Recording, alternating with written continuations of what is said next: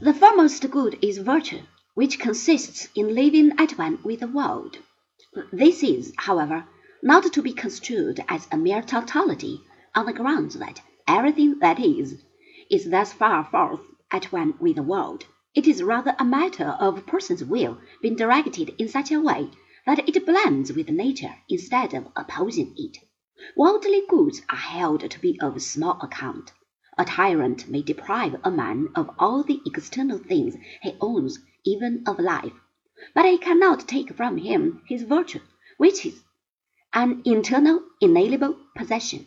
And so we reach the conclusion that, on rejecting the false claims of external goods, a man becomes perfectly free, since his virtue, which alone matters, cannot be touched by outside pressure.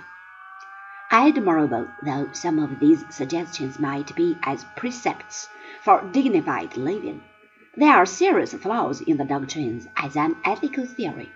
For if the world is ruled by law, it is of small avail to preach the supremacy of virtue. Those who are virtuous will be so because that is the way it had to be, and likewise for the wicked. And what are we to make of the Godhead which preordains evil? The suggestion made at one point in Plato's Republic that God is the author only of what is good in the world evidently would be of little use here.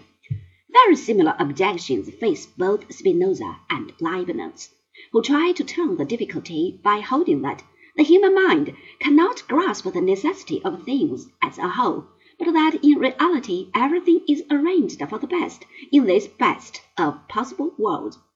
But quite apart from the logical difficulties in the theory, there are, it would seem, plain factual mistakes. It is much to be feared that misery on the whole is not conducive to enhancing virtue or ennobling the soul. Besides, it is one of the melancholy discoveries of this progressive age of ours that with sufficient skill, it is possible to break probably anyone, however strong his fibre. What is, however, very much to the point in Stoicism is the recognition that in some sense the internal good of virtue is more vital than other things. Losses of material possession can always, in some measure, be repaired, but if one lose his self respect, he becomes less than human.